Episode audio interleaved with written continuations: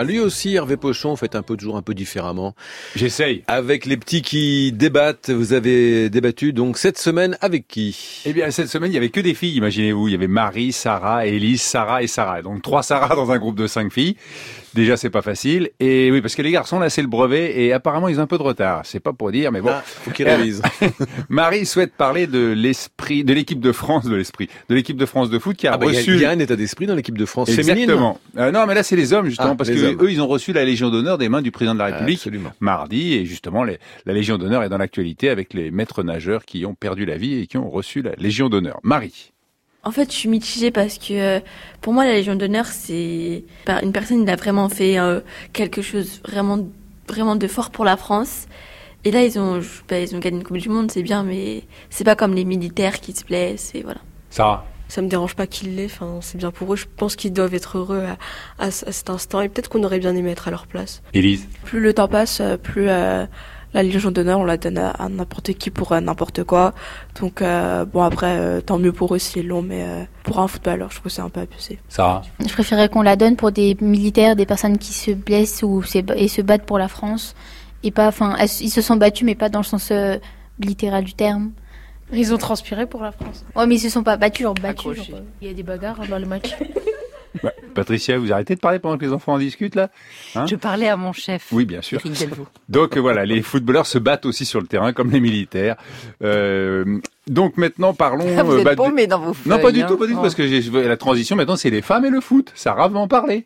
Moi, en tant que féministe, euh, je suis, euh, je suis pour l'inégalité des, sal- enfin, des salaires entre les femmes et les hommes, puisque les hommes, enfin les footballeurs, comme euh, nous, on leur donne plus d'importance.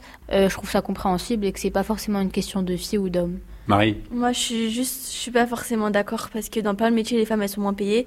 Et là, parce que juste parce que les hommes, on va dire, ils sont plus médiatisés, euh, il y a plus de personnes qui, qui regardent.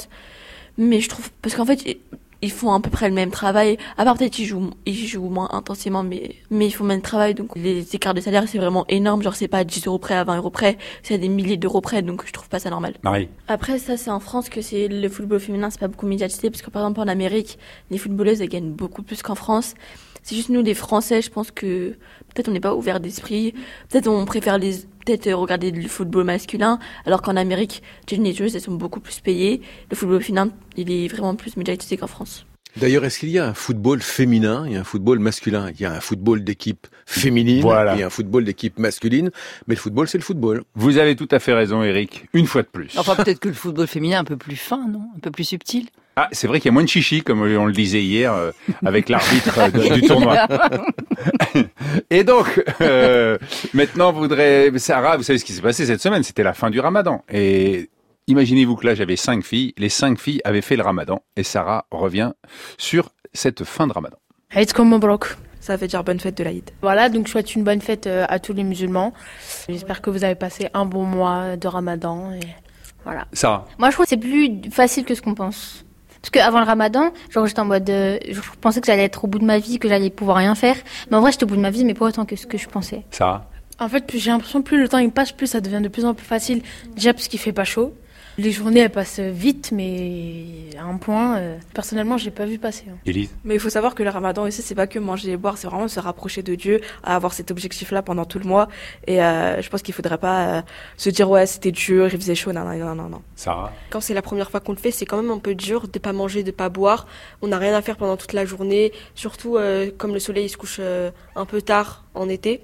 Mais euh, au bout de, de quelques jours, je trouve que après c'est facile, on commence à s'habituer. Et même maintenant, comme le Ramadan il est fini, j'ai l'impression que j'ai un peu moins faim qu'avant. Marie. Peut-être il y a des familles, euh, comme tout le monde le fait, euh, ils sont obligés de le faire, mais moi, euh, pas du tout. Ma mère, elle, elle est pas du tout de cette origine-là. Ta mère, elle est chrétienne, c'est ça Ouais. Sarah. Enfin, personnellement, dans ma famille, tout le monde le fait. Et moi, je le fais par choix, mais je pense que si je le faisais pas, je pense que mes parents, ils me demanderaient quand même enfin, de le faire, je pense. Sarah. Tu connais le petit frère de Manal C'est celui qui a cassé son ramadan à cause de ça. Il a montré euh, la nourriture à, à son pote et tout, et son pote il a cassé. Après il a dit ouais, moi je ramène la nourriture juste pour foutre le seum à mes potes et tout. Élise. Mais en fait, c'est censé être un sujet personnel et ça relève de l'intimité de la personne, donc je vois pas pourquoi on devrait répondre à ces questions et en parler. Sarah. Si tu le fais pas, tout le monde va dire ouais, genre tu le fais pas et tout. Alors que t'es que tu te dis que t'es musulmane, tout le monde va dire, euh, enfin je va te juger en gros. Voilà. L'Aïd el Fitr, sans jugement, absolument. Exactement. J'aime bien l'expression au bout de ma vie. Je pensais que j'allais être au bout de ma vie de faire le ramadan, mais ça a été. Bon, et Elles- maintenant. elles, elles ont je- 13 ans. hein. J'ai- c'est 14. J'ai du lourd. j'ai- On va parler BTS. Alors BTS, c'est pour ceux qui savent pas lire comme moi, mais les, Ang- les jeunes ils disent BTS, BTS. B- BTS, BTS. Et alors écoutez bien parce que même c'est encore plus difficile. Mais enfin, c'est un groupe de rock euh, et qui vient de Corée. Et imaginez-vous bien que la France a failli se faire blacklister et personne n'en a parlé. En fait, hier, la France, elle a failli se faire euh, blacklister parce qu'en fait, euh, Just Riyad, c'est un influenceur sur les réseaux sociaux et il avait, il avait dit à tous ses abonnés euh, d'aller l'identifier dans une publication de BTS, un truc comme ça, pour que BTS euh, puisse voir son compte et qu'il puisse- qu'il- pour qu'il puisse les rencontrer. Et du coup, tout le monde est allé faire ça. Genre, euh, tous ses abonnés, ils sont partis l'identifier. Du coup, ça a fait, je crois que ça a fait des spams et tout, genre. Enfin, les Français, ils commencent à un peu trop se faire remarquer euh, par rapport à BTS. Et du coup, euh, la France, elle a, elle est un peu en sursis, genre, euh, ils retiennent un peu la France pour euh, peut-être la blacklister, sauf qu'aujourd'hui, il y a le concert des BTS. Blacklisté de quoi en fait Élise Bah en fait, euh, BTS, ils font, je crois, ils font une tournée européenne. Ils auraient pu ne pas venir faire leur concert en France Oui, enfin, faut savoir que BTS, en fait, ils ont fait, euh, ils ont créé un effet de bot en ce moment. Marie Euh, moi, je connaissais le nom BTS, mais moi, je savais même pas que la France allait se faire blacklister. Franchement, euh, c'est juste du buzz.